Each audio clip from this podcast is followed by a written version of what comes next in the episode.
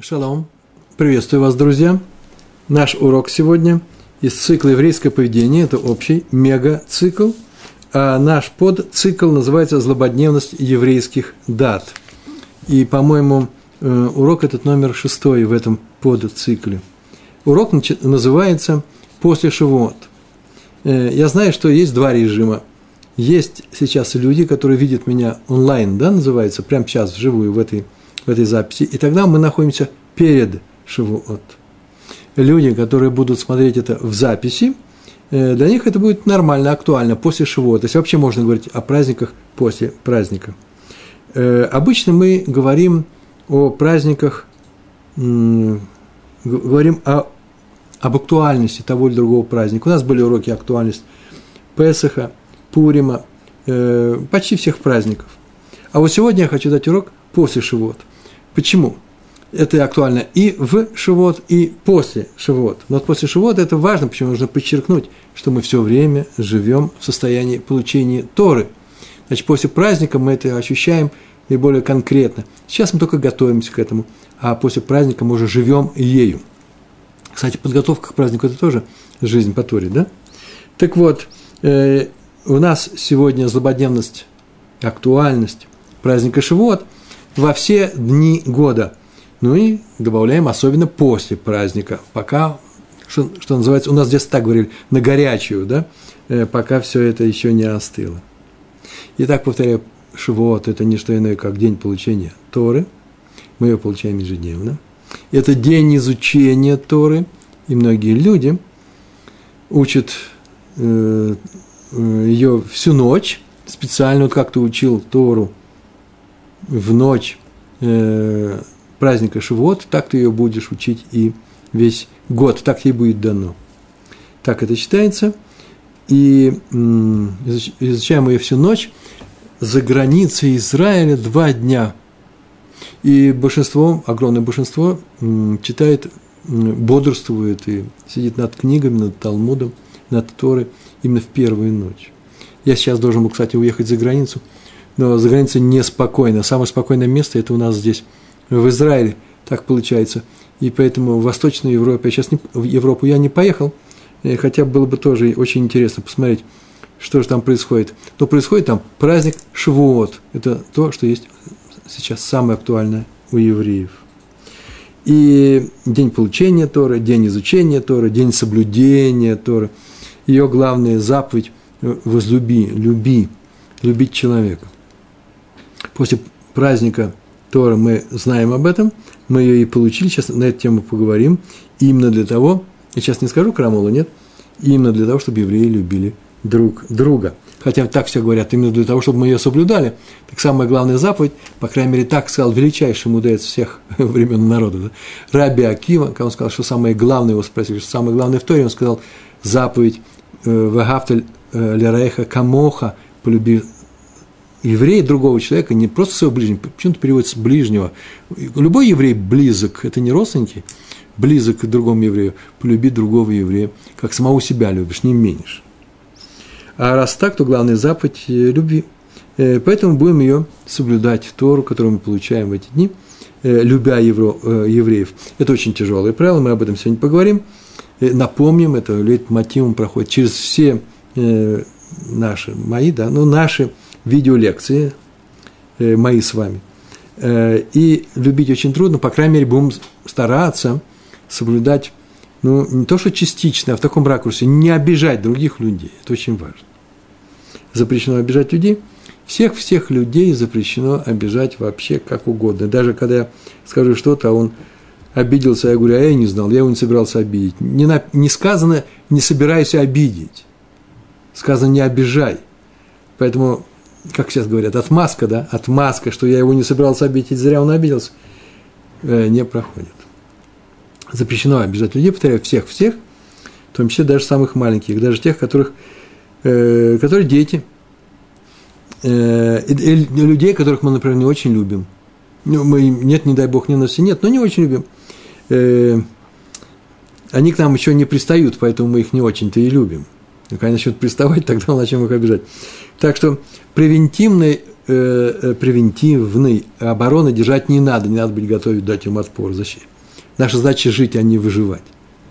Э, так что будем евреями Торы, которые тотально никого не обижают. Нормально сегодня, да? Вот сегодня такая программа. Рэборец. Согласен с такой программой? И даже детей. Ой, мне вчера в письме написали, а просто в, и в письме, и просто одновременно это было, и прямо в блоге на Толдот и Шурун – где написал, что нельзя никого обижать, и вообще и наказание должно быть. Вообще не должно, не должно быть наказания. Говорят, ну как же так? Многие рассказывают, что нужно уметь и правой рукой к себе, э, э, правая рука добро, да, э, к себе притянуть, а левую чуть-чуть оттолкнуть, чтобы человек знал систему наказания, чтобы знал, что э, что-то запрещено. Поставить ему мизгерт называется, границу ребенку, чтобы он знал, э, э, что не все дозволено – так говорят, и многие раввины так говорят. Вот я спорю с этим, холек называется, да? Я с теми раввинами, которые говорят, нету никакой, никаких мизгарат. Это твое просто неумение заинтересовать ребенка, поэтому скучно, поэтому он так себя ведет. Да у него еще и моторность есть некоторая.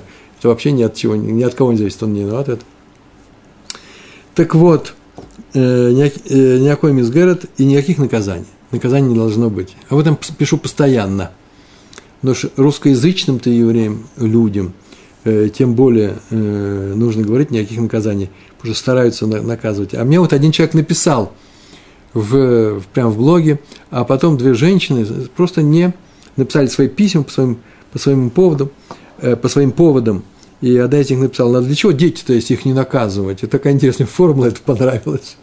Детей, оказывается, надо наказывать, чтобы они знали свое место, были шелком. Не дай Бог. Запрещает. Тора запрещает любая обида, любое ограничение, любой выговор ребенку э, может быть э, являться травмой, может быть, на всю жизнь, сознательной, подсознательной, чтобы мы не удивлялись, почему люди потом от этого страдают.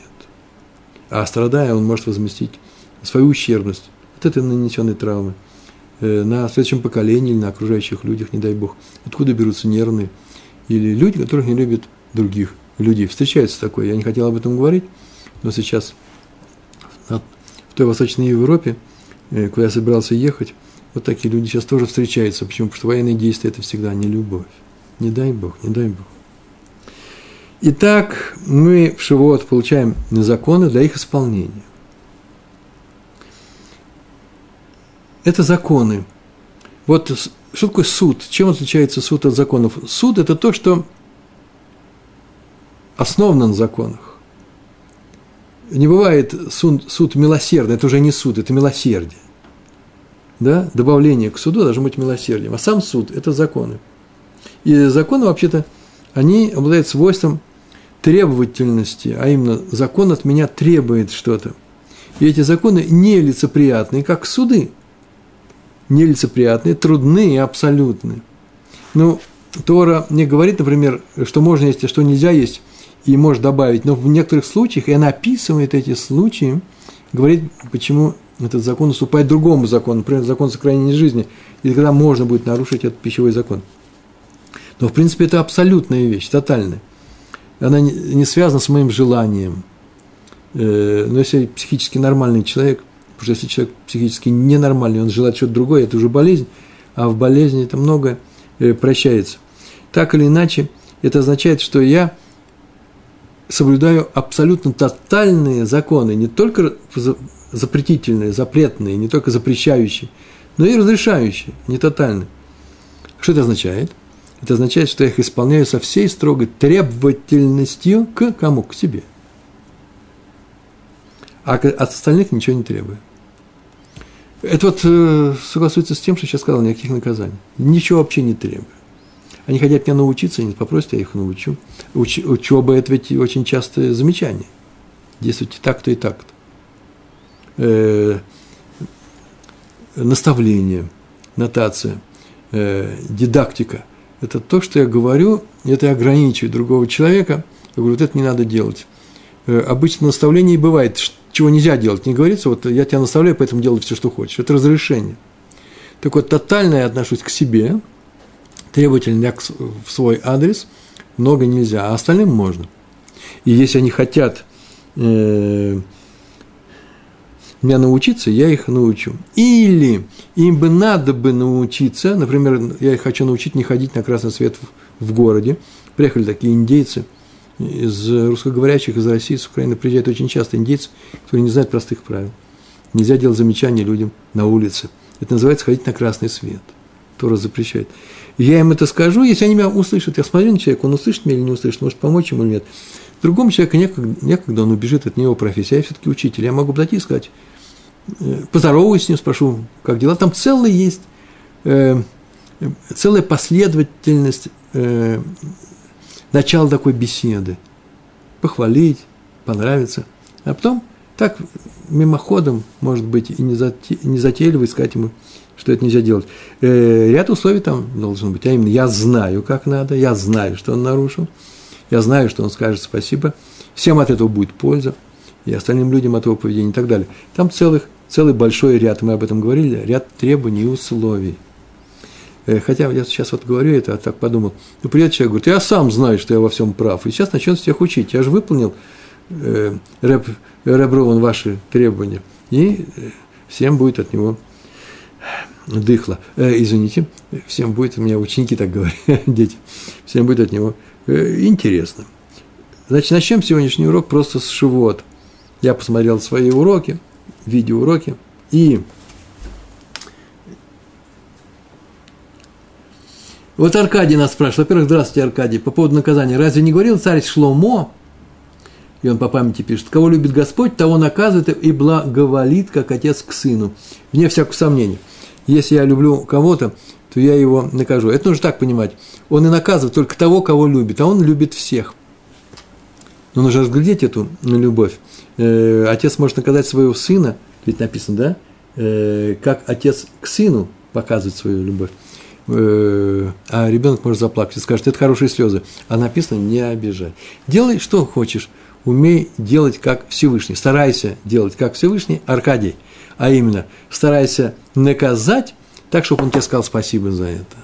У нас целый урок есть на эту тему. Основные положения есть такой, по-моему, называется «Основные положения воспитания» или «Основные принципы воспитания». Есть такой у меня урок, найдите на Толдот мой такой урок. Напишите в гугле, да, Толдот, Пятигорский. Основные принципы воспитания. И вы пойдете на этот урок, там очень много написано про наказание. Сегодня наша вещь какая? Любить. Не наказывать, а любить. Это наш урок. Итак, э, я взял свои уроки, открыл, где я говорил про шивот. Первое, что мне попалось, это как раз тема, которая очень важна. А потом я расскажу некоторые, некоторые общие вещи, которые, в принципе, я уже рассказывал несколько раз в том или ином раскладе. Но сегодня праздничный у нас стол, э, извините, праздничный, праздничный урок, да, Рабарье. И, да, э, Раб Аркадий. И напишите, откуда вы, кстати, интересно же. Э, и будем говорить про Шивот. Раби Хайм Лейб Мешковский. Вот такой крупный, уч... Э, крупный Талмит Хахам, учитель. Э, и он, он был судья, Даян, и к нему пришел на суд один простой еврей, просто еврей.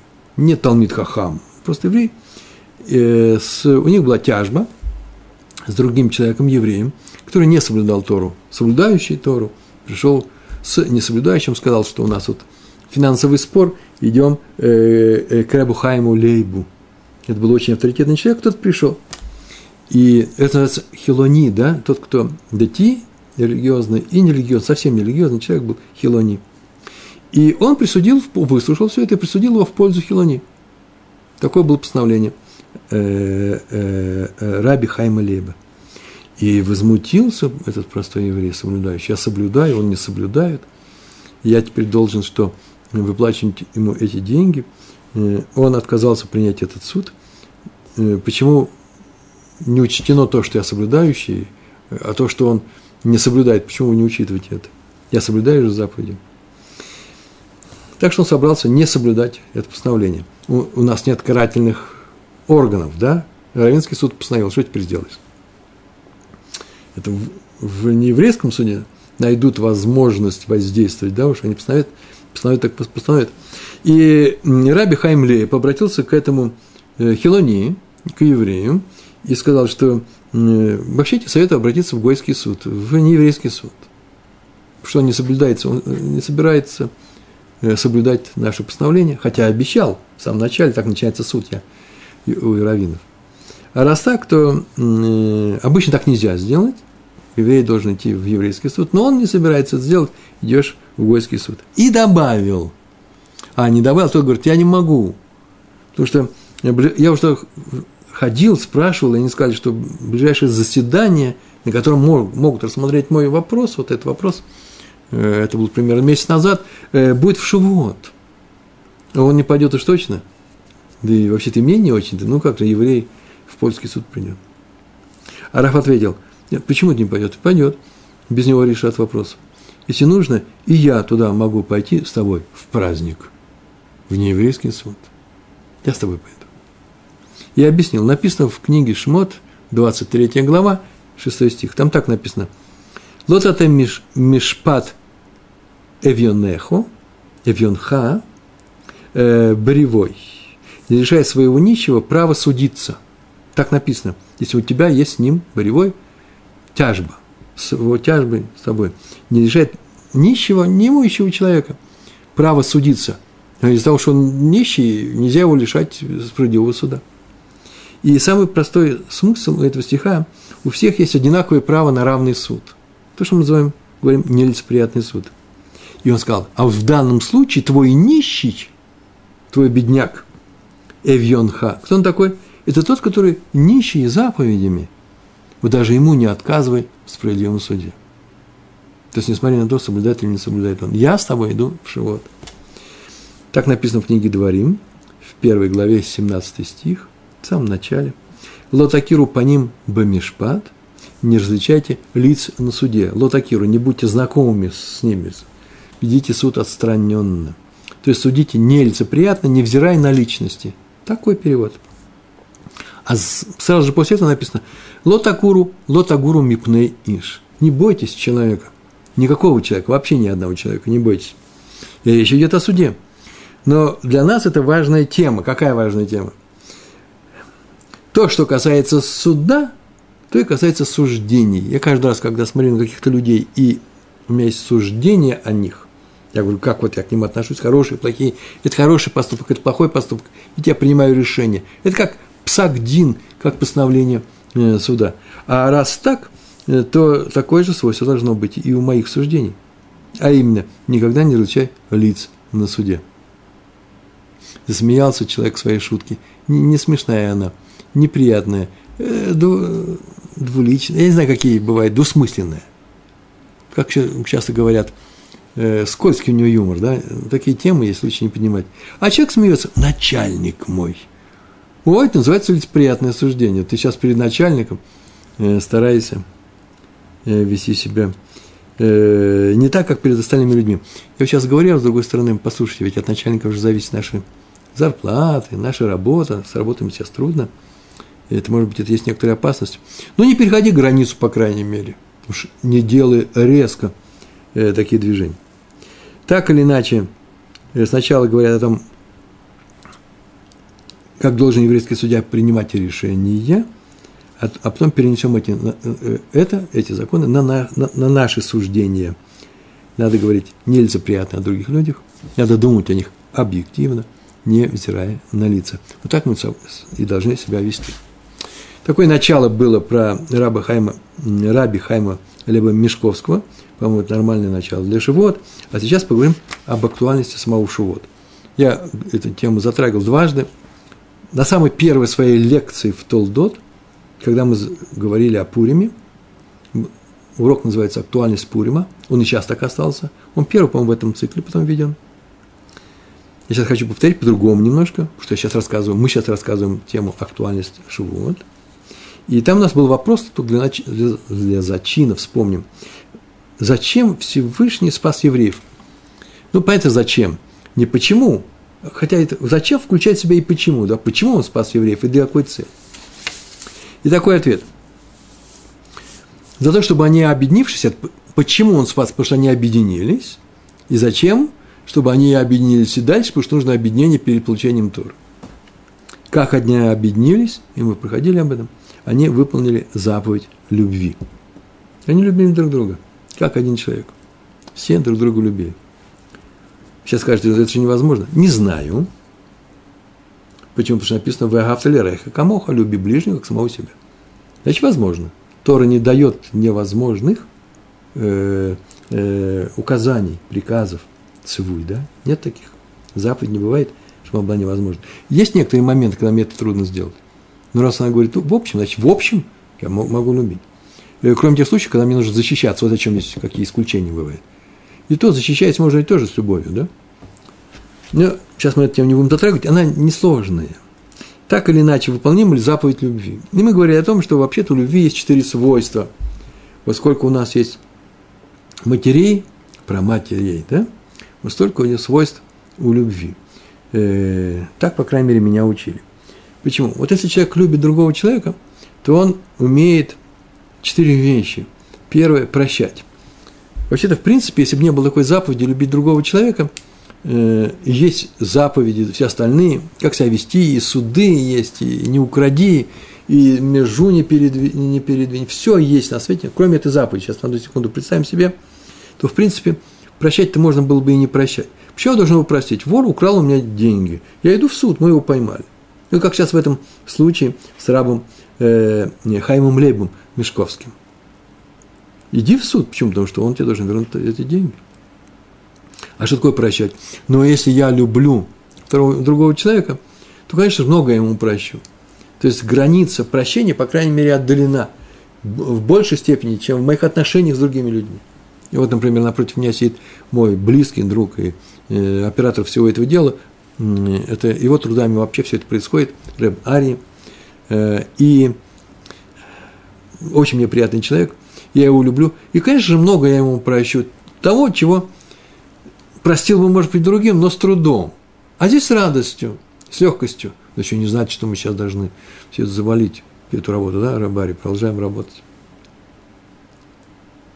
Сейчас, с другой стороны, человек, может быть, не любит, что его называют слух. Тогда мы его не будем называть слух. Окей, тоже можно, пожалуйста, перед другими людьми.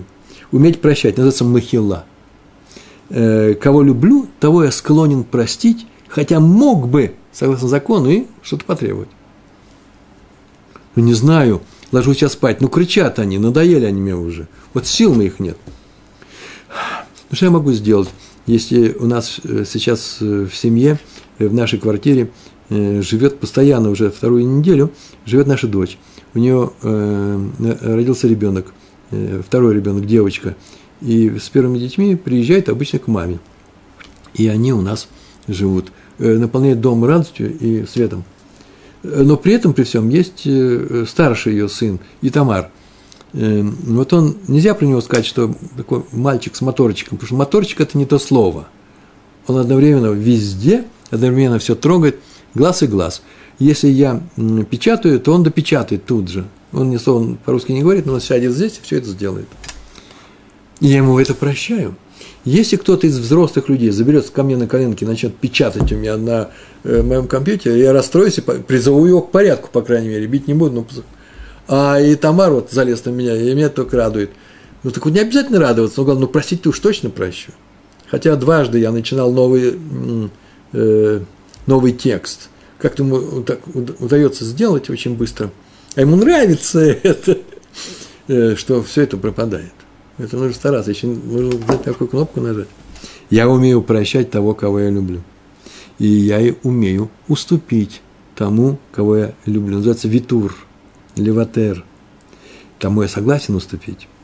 Э, другим я тоже уступлю, э, но с тем, кого я люблю, по-особенному, с удовольствием, еще и с радостью. Я дам ему то, что не полагается.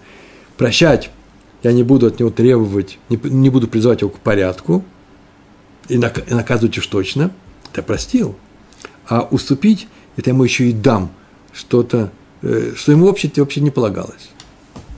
Мое, мое место было напротив компьютера. А теперь я сижу на табуретке, на хорошем кресле сидит и Тамар. И ждет, когда дедушка даст ему возможность похлопать по клавишам. Уступить. Так воспитывают, между прочим, многих детей во всем мире. Э, Теватер, Теватри. Теватри – это Уступи, он же меньше, этот ребенок. Это первое правила, которые учат детей. Ты же взрослый, тебе уже целых два года. Третье, э, имеет чувство ответственности, охрают за все, что он, с чем он связан. Э, он не живет лоих патли, да, мне все равно. Я могу пройти равнодушно мимо других людей. Ну, в горе трудно пройти. Э, а, хотя все равно иногда проходишь, потому что ну, нет сил. Ну, нельзя всех спасти э, на улице, они все голодают, а у меня одна булочка, могу дать только двум. Прошел, нету. А уж своему-то я, может быть, и побегу, и принесу, и еще кого я люблю, э, так я точно буду помогать. Это называется помогать, помощь Азра. Я харают, что, что сделали с моей помощью. Четыре вещи. Прощать, уступать, отвечать за него и помогать. Э, помогать в то же время и защищать. Это одно и то же, это вид помощи, защиты.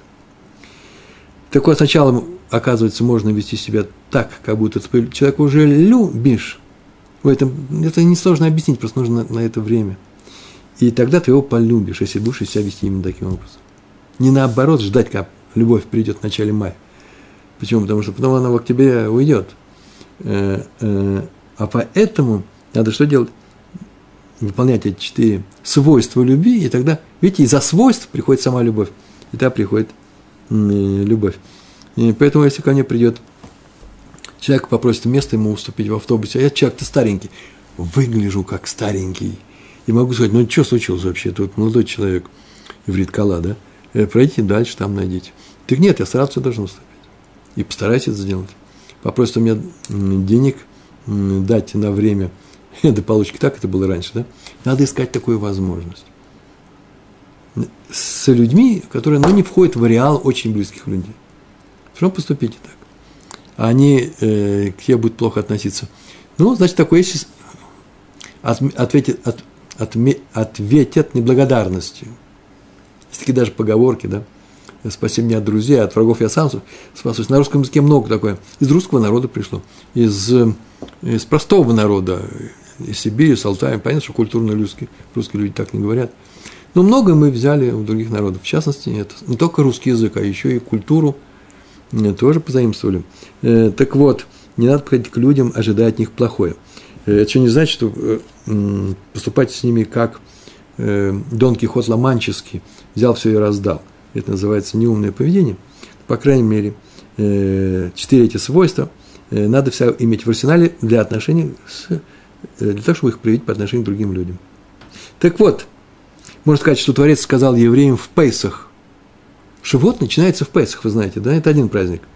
Пейсах, потом 50 дней, 50 день – это Шивот. Так многие наши, говорят, рабаним наши мудрецы. Это один праздник. Это начало выхода из Египта, а это финал получения э, на горе Синай э, нашей Святой Торы. Э, так вот, он сказал евреям в Песах, я вас выведу из Египта, и это означает, так пишут наши комментаторы, только если вы мне будете народом, тогда я стану вам Всевышним. Если вы меня будете народом, я буду вам Всевышним.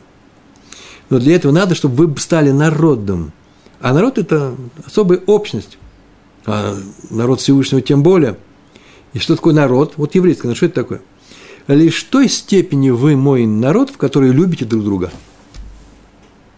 Вот что было сказано на Песах выведу вас из Египта. Любите друг друга. Это качество Творца. Я вас выведу. То есть я прощу вам все ваши прегрешения, которые вы сделали, и буду прощать в будущем. Не очевидна эта связь, да? Выведу и, э, и буду прощать.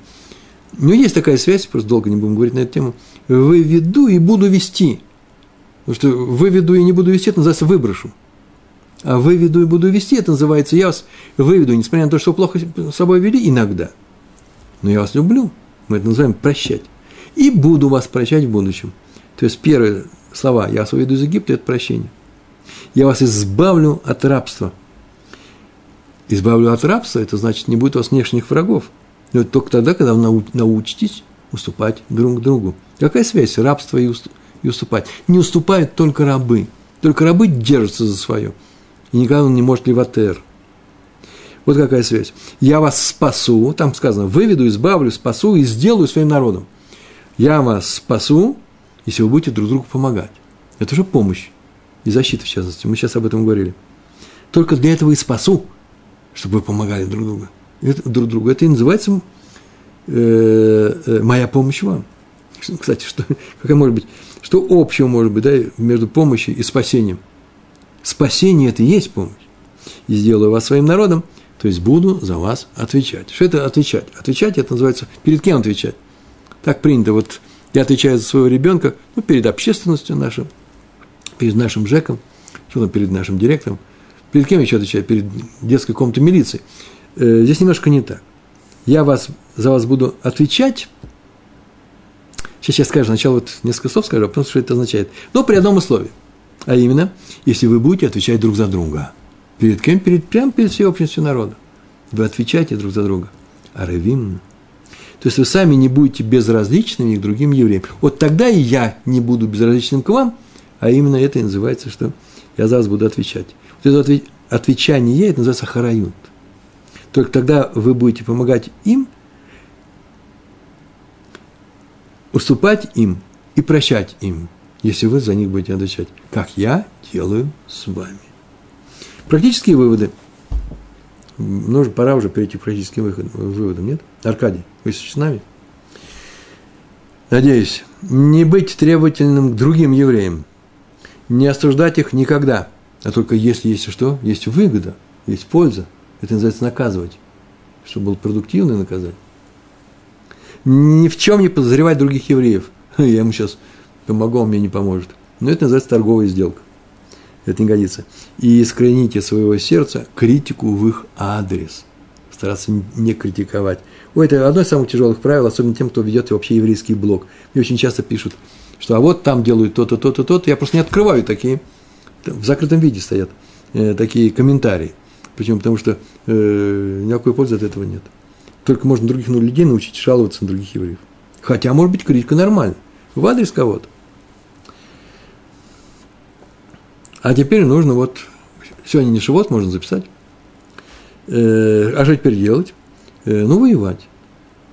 Надо воевать, Аркадий, надо воевать. Кого любит Всевышний, то он наказывает. И с тем воюет.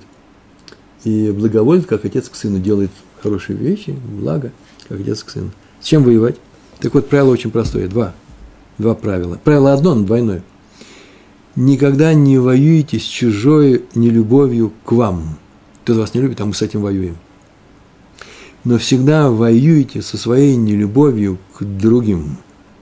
О, вот это есть Тора ну, по крайней мере, пик этой Торы. Это еще не называется любить других, как самого себя.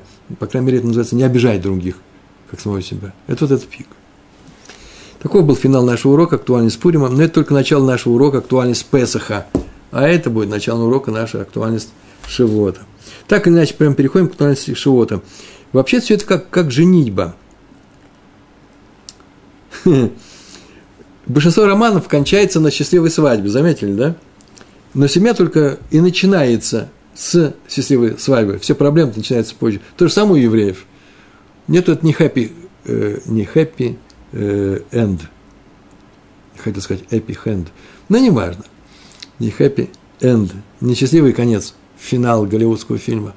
И хорошая бравурная музыка написана end. Никакой не end, стоп. Все только начинается. Получили Тору, все только начинается. До этого было просто, я не знаю, что родовые схватки, все это было только в животе. Это еще не проблемы были. С евреями таким образом все так и происходит. С выходом из Египта, получением Торы, все только началось. И дошло до своего пика, где? На Шивуот. По крайней мере, вот эти вот 40 э, дней. 40 дней. Оказывается, Тора – это умение жить одним народом. Соблюдать Тору в одиночестве среди неевреев и просто соблюдать ее. Ну, можно вообще, в принципе, есть такие случаи, но вообще-то это очень тяжело.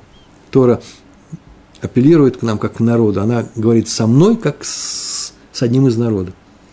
И вообще быть народом – это социальное свойство каждого человека, умение быть в народе. И это и есть выполнение правила Илеля – не делай другому то, что не хочешь, чтобы другие делали тебе. И в этом вся Тора, которую мы получили на Синай. Вот это вот есть пик. Так мы к этому и подошли. Вот для этой цели, для этой Торы, э, для этого мы вышли из Египта. Не пришли к тому, что сейчас мы находимся. Значит, мы вышли из Египта для того, чтобы никогда не делать другому того, чего не хотим, чтобы делали нам. Нормально сейчас сказал? И это единственная цель. Все остальное следствие. Там много чего. Не только единственное в том смысле, что только для этого. Много для чего. Но если этого нет, ничего нет. Так или иначе, мы постоянно учимся у наших проматерей. У наших матерей. Умение прощать. Есть другой набор. Но вот я, то, что я выписал, именно так. Умение прощать – это Леа. Она простила сестре, что та была любимой женой э, их мужа, Якова. Рахель была не, не виновата в этом. Все равно обычно его любят больше, и у меня к нему есть претензии. Вот она умела это простить. И когда нужно было, она ему а ей дала, мандрагор это называется, да, дудаим, э, для того, чтобы у нее родился сын. Э, написано «продала», об этом тоже я написал в Толдот, как это надо понимать э, в блоге, эту продажу. Понятно, что она ему специально это я дала. Умение прощать – это Лея. Умение уступать – это Рахель.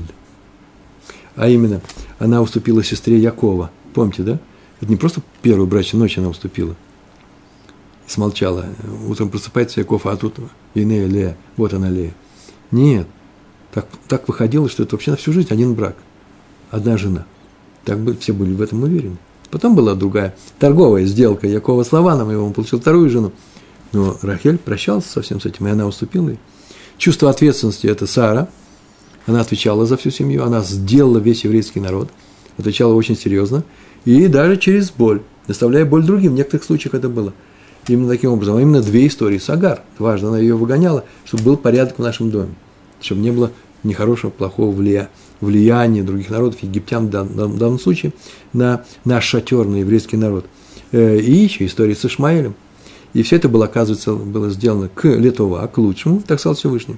И мы так не делаем, почему? Потому что у нас нет прямой связи со Всевышним. Все, что нужно, знать мы уже получили. А в то время наши працы своими действиями как бы пробовали э, э, э, жить для всего еврейского народа. Они э, что-то делали, смотрели на результат.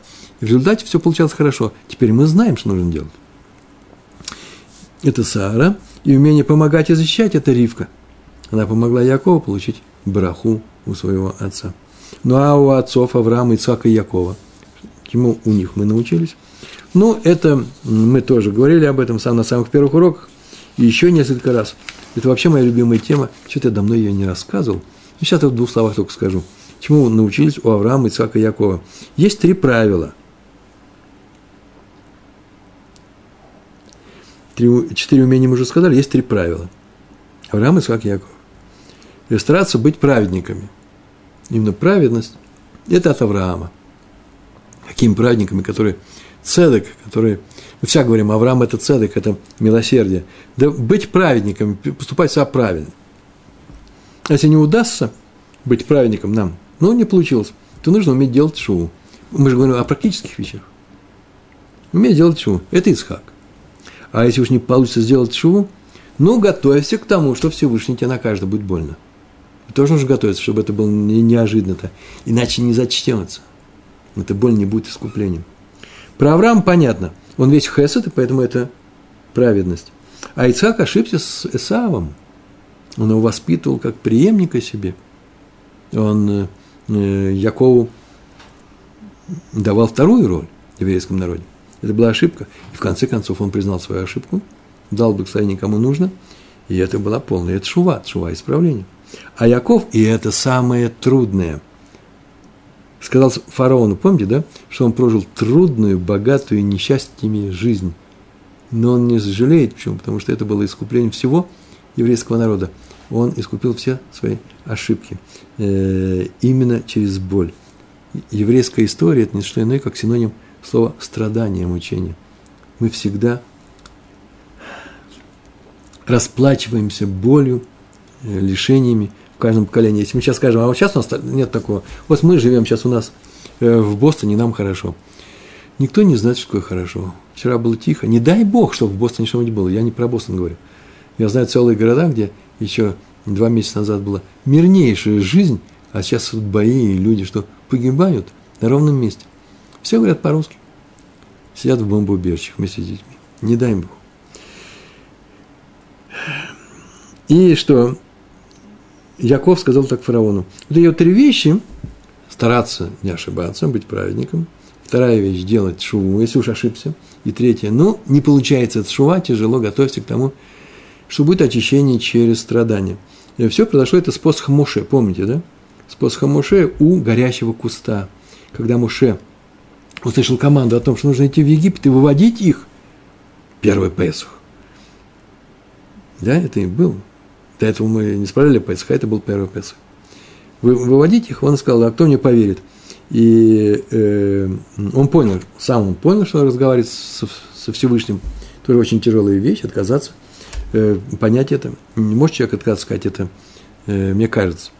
Э, но отказался идти. Творец, творец, а отказался идти. Отказался, сказав, что ему не поверят. Я-то поверил тебе, но они мне не поверят. И Творец дал ему три знака. Для того, чтобы вот эти знаки говорят о том, что тебе поверят. Посох, рука и кровь. Три вещи. Первое – посох, вторая – рука, и третья – кровь. Он говорит, мне не поверит. Что у тебя в руке? Посох. Ну, брось его. Он бросил, и он еще в воздухе превратился в змею, убежал от нее. Моше э, бежит, змея за ним, и Всевышний говорит, не надо от нее бежать, возьми ее, протяни руку и возьми ее. За что? За хвост. И он взял за хвост. Вообще странные вещи. Об этом написано уже несколько раз. И у меня. По-русски, по крайней мере, на иврите много. И он снова превратился в Песах, э, в, Песах, в, в посох. На самом деле это была змея, которая умеет превращаться в посох, а не наоборот. Он всю жизнь носил змею, которая может его наказать. Э, рука, э, возьми руку и засунь ее себе за пазуху, и он засунул за пазуху, потом достал, без команды достал, посмотрел, она вся белая, заразная болезнь, жуткая. Он говорит, ничего страшного, засунь ее второй раз, он засунул, достал, снова без команды. Засовывается команда, он достает без команды, и она здоровая. И это называется Э, это называется тшува. И третья вещь, э, э, третья – это готовность быть к трудностям, готов быть трудность, трудностям и болям. Стукнешь своим посохом по Нилу, и он превратится в кровь. Кровь – это смерть. Почему первое – это боязнь греха? Ну, что такое боязнь греха? Вот ты, Моше побежал от змеи, это он боялся тех грехов, которые сделал в прошедшей жизни. Вот что это означает – за ним бежит. Не змей, да, есть такое выражение, не змей э, убивает, а грех. Так было сказано. И он, может, где-нибудь ошибся, и поэтому он испугался. А он говорит, э, Всевышний ему возьми ее за хвост, а именно, зная с самого начала, что будет в конце. И ты будешь делать меньше ошибок. Так он научился. Понятно, да? Я боюсь греха, а будущего. Вот сейчас я сделаю грех, я буду бояться его. Так ты подумай о том, что будет в конце. Каждый раз думай об этом критически – не, не, не знаете, есть какой, какой подход к жизни? А, Всевышний поможет, принесет. По-русски авось называется. А э, по-еврейски э, Всевышний поможет. И поэтому будем делать, не, не подумав что, что-то. Не дай Бог. Помочь, что Он поможет. Но Он может помочь тем, что Он накажет. И мы будем благодарить за это наказание. Зачем нам надо? Поэтому лучше не ошибаться. Так или иначе, первое – это умение не ошибаться. Э, тшу, видишь, у тебя рука здоровая, засунь ее сюда, это тебе дается некоторые испытания, Всевышнего дает. Ты выходишь с этого испытания, сам выходишь. Всевышний не говорит, выйди из испытания. Ты вышел, а ты ошибся. Вот видите, у тебя рука э, стала белая, мертвая. Тебя бы надо убить за то, что ты сейчас сделал. Но можно сделать шуву. Что такое шуву? Исправь себя. И у тебя рано или поздно будет такое же испытание. Всевышний дает тебе второй раз испытание, если ты даже не, не, не то же самое, другое, ты его не видишь и ты в него входишь, почему он тебе дал его, и, оказывается, правильно я справился. Теперь из-за своего исправления я не совершил, не повторил той же ошибки, и я здоровый. Это шува называется. И теперь я вижу, что это то же самое испытание. И третье, кровь, это нужно быть готовым к болям. Первый знак – это умение предвидеть последствия наших поступков, это боязнь греха, юрехет, или боязнь небес, юрешамаем – или э, э, харидим, да, те, которые трясутся от страха. Это он убежал от змеи, схватил ее за хвост. Второй знак – это умение делать шуву, рука снова стала живой. И третий знак – кровь – это символ смерти. Потому что пришел к евреям, они спросили, что тебе сказал Всевышний, с насмешкой. Всевышний. Тут много у нас сумасшедших есть. Подходит к Котелю и объявляет, что они, э, каждый из них второй Моше. Э, есть еще и христиане, которые говорят, что они евреи за Ешу. А вот просто говорят Моше, один из десяти Моше, а один Яшуа Бен и все остальные Раби Акивы встречаются. Он говорит, что только не встречается. Ну, Моше Рабейну. Может, ты притворяешься тем, что ты Моше Рабейну? Что тебе сказал Всевышний? И он сказал, он передал, он сказал, что мне сказал, передай евреям, что пришло время исхода, пора уходить. Мы начинаем быть народом, о котором Аврааму было сказано, кто сказал, Всевышний, да, Авраам, нашему братцу, все три наших свойства сейчас вступают в силу. Вот сейчас все начинается. Первый знак – это Песах. Что это означает? Это умение не, ошибаться, стараться быть э, праведником. Мы знаем, что будет после нашего исхода, мы знаем это, и поэтому уже готовы к этому. Мы знаем, какой хвост у этой змеи. Мы знаем, что будет после исхода. Второй знак – это шивот. Э, мы знаем, как не свернуть с пути, как не уйти в сторону, как сделать шу, как сделать шу, в сторону не свернуть. Нет пути, мы ошиблись. Вернуться очень просто, сделать шу, вернуться на тот же путь. По крайней мере, к тому же направлению. И третий знак – это сукот. Мы знаем, что у смерти, смерти у нашего народа нету и никогда не будет. Смерти есть у отдельного еврея, может быть, община, не дай Бог. А у нашего народа смерти не будет, пока мы сидим под сенью Всевышнего, в суке Всевышнего, и Он охраняет нас. Три знака и четыре свойства. Три знака, которые мы сейчас сказали. Тшува, э, праведность, тшува, готовность э, принять любое наказание, наказание от Всевышнего. Это три знака. Четыре свойства, мы уже о них говорили. Умение прощать, умение уступать, умение сопереживать и умение помогать и защищать. Три знака, четыре свойства, три на четыре, получается 12. Вот у нас 12 колен. Полный набор всех этих вещей, 12 колен Всевышнего. Ну и э, тут у нас наступает последний этап истории, э, скоро должен быть, по крайней мере, мы это ждем, когда соберутся все эти 12 колен. Мы сейчас все время в одном колене живем, здесь Иуда, да? И даже Леви – это наши иудейские Леви. Куаним – это наши иудейские Куаним. Иуда от нашего колена. А придет Маших, и все мы соберемся, и был, будет восстановлен Иерусалимский храм. Э, вот тогда все и начинается, потому что все остальное было преамбула истории. Так говорят наши, наши мудрецы. Недаром сейчас все больше и разгорается битва за Иерусалим между евреями и всеми прочими народами мира, которые требуют, чтобы евреи э, были, вели себя, как все остальные народы, и оставили свои, э, свои требования, свои поползновения да, к, этой стране, к этой земле, э, как единственные ее хозяева. И какой бы ни было настроение во всем мире, э, русско-украинское противостояние, я его не назову так, неправильно сейчас назвал, потому что оно происходит на территории Украины, оно, если бы оно было еще и в России симметрично, оно было бы русско-украинское, это не что иное, как э, некоторая война, некоторые военные действия идут, и вроде бы люди отвлеклись от Иерусалима, от еврейской ситуации. Нет, не отвлеклись, и там с обеих сторон полно антисемитов, э, есть явления и очень высоких, почти государственных слоев, которые э, проявляют некоторый антисемитизм. Э, так или иначе, все это будет сказано также, эти уроки воспринимаются и в Сирии, и в Палестине. Все имеет эхо, все поглощает то, что сейчас творится там, и так или иначе это будет создано, сказано с нами, сделано и вернется и к евреям. В конечном счете, если все говорят, что нельзя аннексировать Э, что-то чужое, то евреи же аннексируют э, и не хотят вроде бы отдавать, или хотят отдавать. Так или иначе, рано или поздно все вернется опять-таки к этому состоянию битвы за Иерусалим. Не хочу говорить битва, но, по крайней мере, противодействие за Иерусалим. Вот в этом актуальность Шивот. Шивот – это праздник Иерусалимский. Царь Давид родился и умер в, Иеруса, в, э, в Шивот. И этот праздник – имеет отношение к, к руководителю из колена Иуды. Это Хеврон, но храм, который готовил всю свою жизнь царь Давид, он был, стоял в Иерусалиме и будет стоять. У Хатама Софера, Хатам Софер, это известнейший мудрец, однажды пропала тонкая тетрадка с его хидушим. Хидушим – это откровение Торы.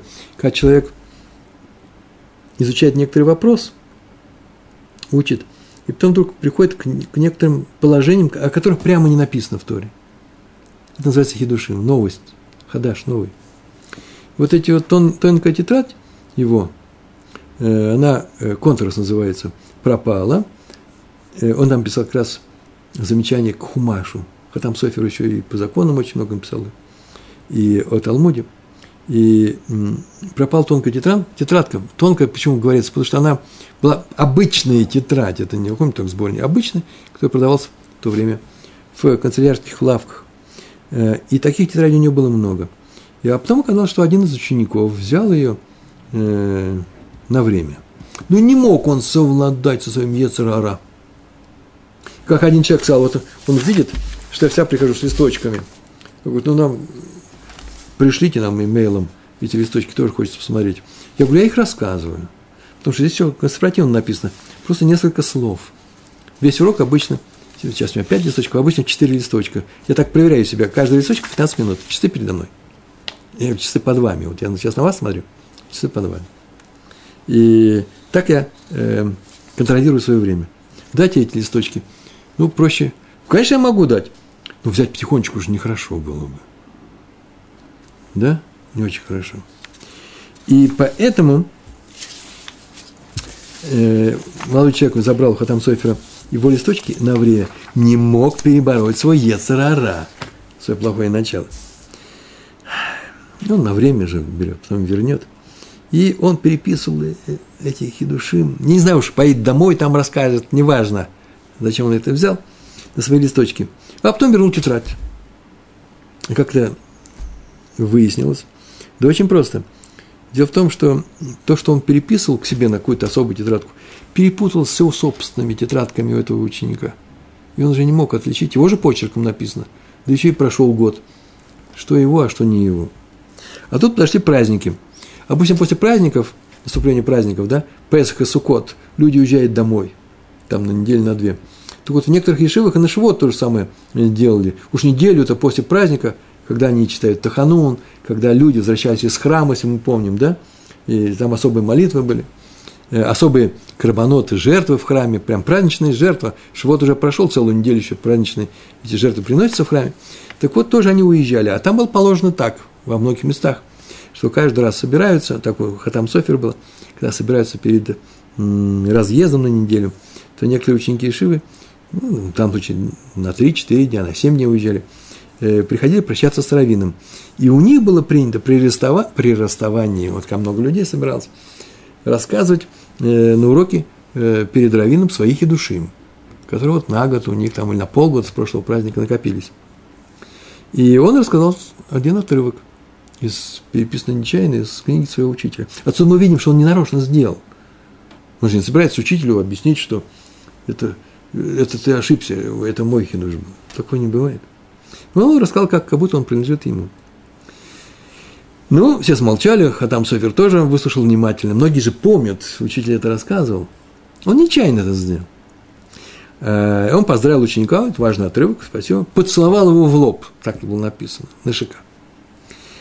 Сидели один из сыновей Хатам Софера, у него было несколько сыновей, уж не знаю, кто из них, не Катав Софер, по крайней мере, наверное, заметил ему в ухо – Таты, таты, да это же твой хиндуш, это не его. И все заметили, как он это сказал, и посмотрел, наверное, как-то, а у Хатам Софера ничего в лице не изменилось. Э, но ученик заметил это и покраснел, и вдруг заерзал, вдруг, ой, да, ой-ой-ой, это не лист той же тетради. И он даже так бег попрощался и, сгорбившись, и ушел. А отец заметил сыну, вот это вот и осталось. Вот ты заступился сейчас за честь своего отца. Но нанес урон чести своего отца на небе, на небесах. Знаешь, что каждый еврей свят в глазах нашего небесного э, отца, Авшиба Шамаем. И тот, кто его оскорбляет, любого еврея, тем самым оскорбляет самого Творца, Хилуля Ашем. Так он ему сказал. Он не перед всеми это сказал, он сказал ему наедине, но сын это записал, и вот так оттуда мы и знаем. Эту историю мы знаем со слов этого самого, самого сына. Э, это было все перед Шивот, поэтому я рассказывал Шивот. Достоинство других людей надо э, заботиться о нем, как о своем собственном. Это сказано в книге Бамидбар. На прошлой неделе, кстати, да, на Со. Этой неделе, в субботу мы читали это все. Человек обязан заботиться о достоинстве и чести других людей, как о своем достоинстве и чести. И это результат праздника, праздника, события, которое называется Шивот. Это учится из отрывка Тора, где перечисляются все приношения храму от руководителей 12 еврейских колен. Это, помните, длинно и долго рассказывается одно и то же в э, Рви, по-моему, да? А, там разбито на несколько, э, на несколько людей, которые приглашаются к Торе, конечно же. И несмотря на то, что они все были идентичны, одинаковы, абсолютно одинаковы, Тора их перечисляет в каждом случае, чтобы не обидеть никого из них. А все остальные также. Это нехорошо звучит. То есть не написано, что принес руководитель колена Рувена, а затем указано, такими же были приношения колена Шимона и Леви и так далее, Иуды. В таком варианте уж точно бы они все почувствовали, что Тора пренебрежительно отзывается о других лидерах, а значит и обо всем колене, поставив их в общий ряд – то есть не отмечая особенность этого колена. Никакая особенность, если все с точностью до грамма то же самое, что принес Рувен, принесли они. Но все равно каждый лидер уникален. И каждое колено. И говорят так, что они не сговариваясь это принесли. Они не знали, что принес, принесет другой. Э, вопрос, интересный вопрос, нужно будет спросить специалистов. Ну, такой вопрос, не знаю, если бы. Если бы кто-то из них узнал, что сосед несет то-то, он бы поменял или нет. Я так полагаю, что то, что они несли, это, наверное, вот это называется э, глубинные слои, э, слои Торы. Это следовало из чего-то. Они не могли изменить этот порядок. Это надо было принести. Так э, получалось из, того, из той Торы, которую они изучали, из тех событий, которые вокруг них происходили и так далее. И они не могли от этого отказаться. Единственное, что они не могли поменять линейность Торы. Тора рассказана ведь как? Э, буква за буквой, она не может идти как э, сейчас наши тексты, э, которые э, многоплановые, у нас, как в интернете, все одновременно может происходить. Нет, это как книга, это же есть книга, буква идет за буквой, поэтому хотим мы или не хотим, придется начать с Рувена, и дойдем до, до Дана, и придется перечислять их в некотором порядке. Нельзя сказать, а я первый стоял, а ты второй. Все стояли вместе, несмотря на то, что он записан вторым. Это мы взяли все это у Рамбанна, который добавил, все приношения они принесли в один день, в один час – можно сказать, в одно время, в одну секунду. И никто не был в обиде на другого, никто никого не опередил на самом деле. Все произошло мирно и полюбовно. А они могли бы, между прочим, если бы там были узкие двери, вход в мешкан, то кто-нибудь, леватер нужно, проходи. А если бы увидели, что кто-то расстроился, ему бы что сделали? Его бы э, и начал пихать, его бы простили. А если он расстроился, отошел в сторону, ему бы уступили и все бы переживали друг за друга. Все четыре правила. Рамбан еще добавляет, видим, что сам Всевышний ведет с людьми таким образом, как свидетельствует о нем стих в книге Шмуэль. Первая книга Шмуэль, вторая, вторая глава. Потому что тех, кто меня почитает, я почитаю. Видите, тут было написано. Видите, написано, да? Всевышний, кого любит, того наказывает. А еще интереснее, кто меня почитает, я почитаю. Это же, может быть, даже более серьезное правило. Правильно ведь, да? Это Шломо, а это Шмуэль. Что из них раньше? Здесь раньше. И раз он так поступает с людьми, то и нам так надо поступать с другими людьми. Как мы хотим, чтобы уважительно относились к нам, вот настолько и нам самим надо относиться уважительно к другим. И так мне скажут, ну что такое уважительно? Он меня обижает, я же его не обижаю. Ой-ой-ой. Если ты его обижаешь за что-то, то постерегись, люди всегда найдут, за что тебя обидеть. За что тоже найдут. И кончаем выводы. В каждый праздник, наш вот, осталась одна минута от нашего урока. В каждый праздник мы нужно добавлять что-то себе из Торы. К своей Торе нужно добавить. Или учение, что-то я еще возьму учить буду регулярно. Или в заповедях. Например, такую-то молитву я э, не говорил, а теперь буду говорить. Э, нужно больше учить Тору сколько мы ее учили в эту неделю. Посмотрите, сколько в среднем мы учим. Сделать это стабильно и добавить, ну, не знаю, ну, одну минуту, пять часов, что-нибудь добавьте, но уже не снижать, нельзя, со святости не опускаются. Больше помогать другим учить Тору. Это то же самое, как самому учить Тору. Фраза непростая, подумайте на эту тему. И стараемся начать, ну уж точно начать, ну уж точно никогда, ну уж точно не обижать других. Хорошо сказал, нет? Даже когда очень хочется, и вроде даже нужно, и вроде даже можно, постараемся уйти от этого. Называется 40 раз, 47 раз отмерь и ни разу не отрежь. Вот еврейское правило, когда дело касается нанесения обиды другому еврею. 47 раз отрежь, и, э, отмерь и ни разу не отрежь. Ну, если вы со мной в онлайне, как э, э, Аркадий и как э, Заев из Львова, здравствуйте. спасибо, спасибо. То я вас поздравляю с праздником. А если вы смотрите в записи, ну тоже хак самех. Почему? Потому что со всеми грядущими праздниками я вас поздравляю, чтобы, чтобы довести каждый из них, из этих праздников, число Шивот в вашей жизни, число Песха в вашей жизни до 120. Ад ме высрим. Большое спасибо, всего хорошего. Хак самех. Шалом, шалом.